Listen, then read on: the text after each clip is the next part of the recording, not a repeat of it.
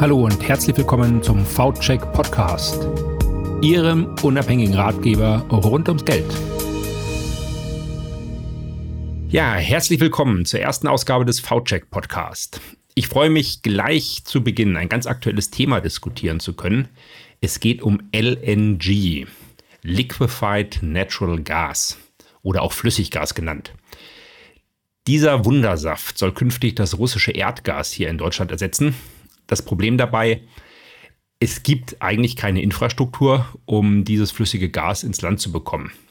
Dafür braucht es aber viel Geld und das eröffnet natürlich Investmentchancen. Welche das sind, das frage ich nun Adrian Röstel. Er ist Leiter des Portfolio-Managements bei der Huber Reuss und Kollegen Vermögensverwaltung in München. Hallo Herr Röstel, grüße Sie. Guten Tag, ich grüße Sie.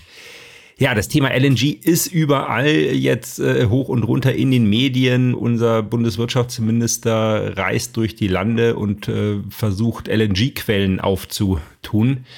Ähm, wie ist denn der Stand in Deutschland? Man hört immer, wir haben keine Terminals, wir haben keine Leitungen. Können wir das überhaupt verarbeiten?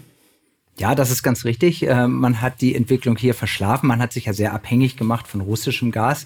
Und insofern ist das LNG-Terminal, was geplant war, was äh, vermutlich in zwei, drei Jahren in Betrieb gehen sollte in Wilhelmshaven, äh, äh häufig verschoben worden, natürlich auch mit Umweltbedenken bedacht worden. Und wie Sie schon richtig sagten, wir in Deutschland haben kaum Infrastruktur für LNG. Die gibt es allerdings in anderen europäischen Ländern. Ähm, die haben das viel früher schon gemacht. Ähm, wir haben in Europa rund 21 große LNG-Terminals im Betrieb. Ein Großteil davon in Spanien, einige in Frankreich, in den baltischen Staaten, in Litauen gibt es eins. Äh, und das funktioniert sehr gut. Diese Anlagen sind allerdings auch schon ausgelastet. Das heißt, äh, das Flüssiggas muss sich auch wieder regasifizieren und dann muss es über normale Pipelines geleitet werden. Und äh, hier sind natürlich überall Engpässe. Das heißt einmal bei der Regasifizierung, die Anlagen, äh, die 2020 auf gerade mal so 40, 50 Prozent der Kapazität gefahren sind, sind aktuell gerade in Nordeuropa komplett ausgelastet. Da gibt es nur noch so ein paar Kapazitäten in Großbritannien. Und dann haben sie natürlich das Problem, dass sie Erdgas erstmal auch von Spanien nach Deutschland bringen müssen. In Spanien haben sie begrenzte Kapazitäten bei den Pipelines. Das heißt, sie kriegen das Gas dann auch nicht unbedingt so einfach an den Standort dort, wo sie es brauchen. Aber es gibt so ein paar Tricks, die man nutzen kann. Ähm, es gibt mobile Regasifizierungseinheiten. Das läuft über Schiffe. Da kann man sich so vorstellen, da hält das LNG-Schiff äh, an der einen Seite an, dann wird das Flüssiggas rübergeleitet auf diese FSRU und äh, von dort geht's dann direkt in die Pipeline.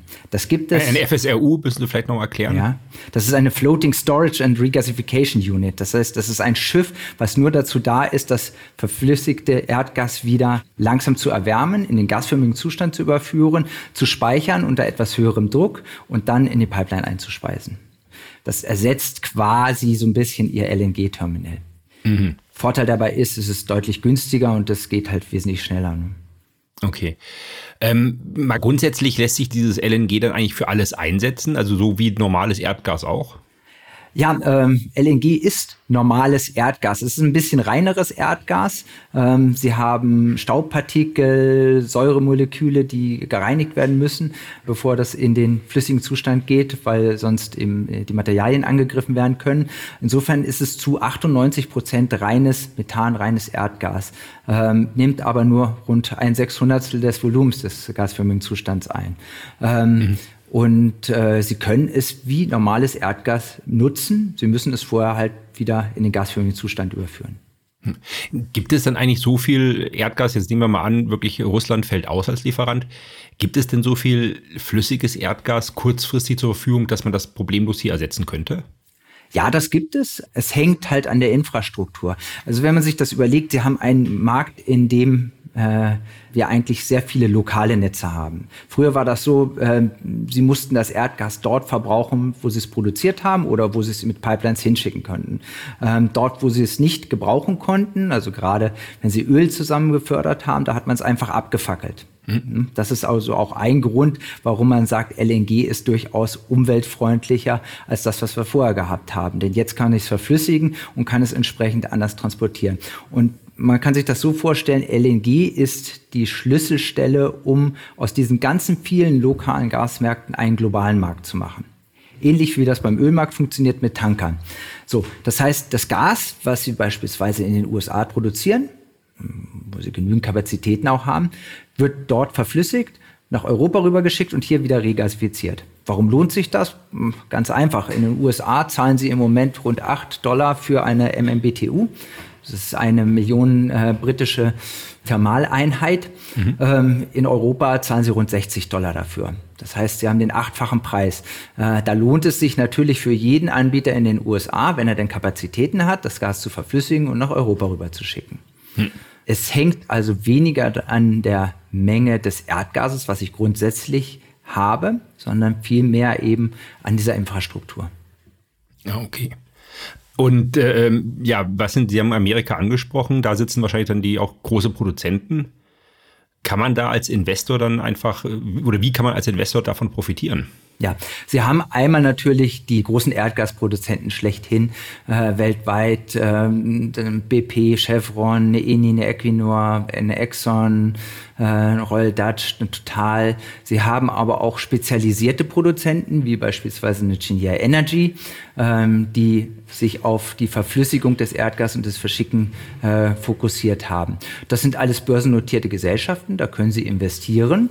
Ähm, Sie können in LNG-Tanker investieren. Auch da gibt es einige Unternehmen, die äh, sich rein auf das Tankergeschäft fokussiert haben ähm, oder eben aber das Erdgas verflüssigen und eigene Tanker haben. Mhm. Dann können Sie natürlich auch in die Anlagen investieren. Es gibt äh, einige Industrieunternehmen, die äh, speziell Anlagen für LNG herstellen, das heißt äh, die Tanks herstellen und die äh, Verflüssigungsanlagen äh, plus die Regasifizierungsanlagen. Das ist dann eher so der strategische langfristige Ausblick.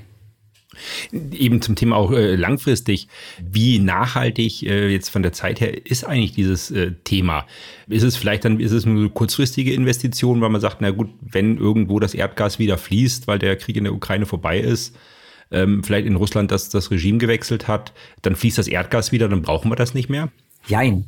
LNG ist genauso wie Gas ein Übergangsenergieträger besser als die traditionellen Kraftstoffe, also im, im Straßenverkehr Diesel oder ähnliches, ähm, aber natürlich nicht ohne CO2-Emissionen.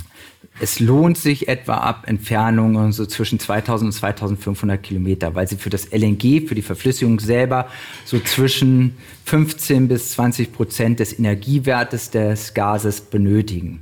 Das heißt, äh, rein verglichen mit wirklich äh, Erdgas, was sie über Pipelines schicken, ist es umweltschädlicher und ist es teurer.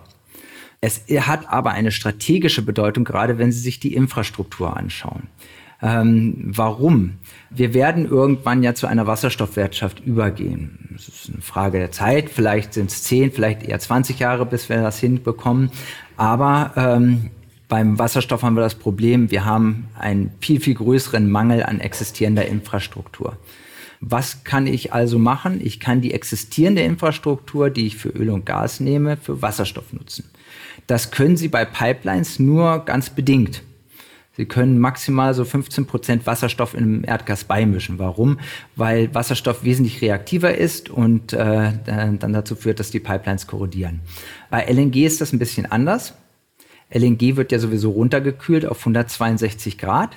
Ähm, Wasserstoff wird runtergekühlt auf 190 Grad, um es zu transportieren. Und Sie können mit relativ geringen Modifikationen die existierende LNG-Infrastruktur für Wasserstoff nutzen. Sie sparen rund 50 bis 60 Prozent der Kosten, äh, um das zu modifizieren. Gerade bei der Gasverflüssigung und bei der Lagerung ist das kein großes Problem, das durchzuführen. Und insofern haben Sie dir definitiv ähm, eine, eine Zukunftstechnologie. Mhm. Ähm, by the way, zum Beispiel das Terminal in Wilhelmshaven, das wird auch gleich so ausgebaut, dass es eben wasserstoff-ready ist. Okay. Das heißt, dass Sie es auch für Wasserstoff nutzen können. Ja. Das heißt, die ganzen Firmen oder ein Großteil der Firmen, die Sie vorhin genannt haben, vielleicht jetzt mal die reinen BP und Exxon und die mal vielleicht ein bisschen außen vor, aber die, die anderen, die quasi die Infrastruktur liefern, die vielleicht auch die Tanker liefern, die lassen sich auch für, für die Wasserstoffwirtschaft dann. Richtig. Die profitieren auch davon. Richtig. Richtig. Sie haben äh, die ganzen LNG-Tanker, können Sie mit relativ wenigen Modifikationen äh, für Wasserstoff umrüsten. Hm. Gibt es in dem Bereich dann auch schon Fonds oder, oder ETFs für Anleger? Ja, Fonds und ETFs ist ein bisschen schwierig, weil sie äh, gerade bei ETFs natürlich äh, im Bereich Wasserstoff beispielsweise einen ganzen Rattenschwanz dran haben an Industrien, an Firmen, die vermutlich die nächsten 10 bis 15, 20 Jahre nicht überleben werden. Das ist ja immer so, wenn sie eine neue Technologie haben. Deswegen ist es schwierig, hier auf äh, reine Wasserstoffproduzenten zu setzen. Im Bereich LNG gibt es das auch nicht, aber hier haben Sie natürlich die großen Spieler, die mitmischen und Sie haben einige äh, Firmen, in die Sie investieren können ähm, im Rahmen von Einzelinvestments. Hm. Lohnt sich das denn noch jetzt vom Preis her? Weil ich denke mal, viele Firmen, das Thema ist ja jetzt seit ein paar, paar Monaten, äh, wird es richtig heiß diskutiert. Haben sich die Preise da schon, sind die explodiert schon oder ist da noch ein Einstieg gut möglich? Also die Preise sind schon sehr, sehr stark nach oben gegangen. Das äh, kann man nicht verhehlen. Sie haben allerdings äh, gerade im Bereich von LNG immer noch viele Firmen, die relativ gesehen recht günstig bewertet sind. Ähm, gerade wenn es im Bereich der Tanker geht ähm, oder wenn es im Bereich der äh, LNG-Erzeugung geht. Da gibt es immer noch äh, relativ günstige Bewertungen. Und äh, wir dürfen nicht vergessen, selbst wenn der Ukraine-Krieg äh, doch schneller zu Ende sein sollte, als wir das im Moment noch befürchten, äh, wird es vermutlich nicht dazu führen, dass die Sanktionen gegen Russland gleich aufgehoben werden und dass wir zum Status quo zurückkehren. Das heißt, der globale LNG-Handel, den man vorher mit einer Wachstumsrate von etwa acht Prozent im Jahr bis 2030 geschätzt hat, der wird vermutlich ein ganzes Stückchen schneller wachsen, gerade in den nächsten Jahren. Und das bietet den großen Firmen immer noch genügend Raum äh, für höhere Bewertungen. Und jetzt regional, Sie haben gesagt, ein Großteil der Firmen sitzt auch in Amerika. Ähm, wie ist da das Verhältnis Amerika-Europa von den Investmentchancen? Das ist äh, schwierig zu sagen. Also Pure Plays, reine Investitionen in LNG finden Sie vor allen Dingen in den USA. Ähm, Sie finden äh, einige Firmen in Australien beispielsweise, die auch LNG herstellen. Das ist dann eher für den asiatischen Markt, aber auch durchaus interessant, denn 80 Prozent des LNG-Handels findet in Asien nach wie vor statt. Ähm, sie haben typischerweise einige norwegische Tankerfirmen, die sich auf LNG spezialisiert haben, aber auch in den USA einige Tankerfirmen.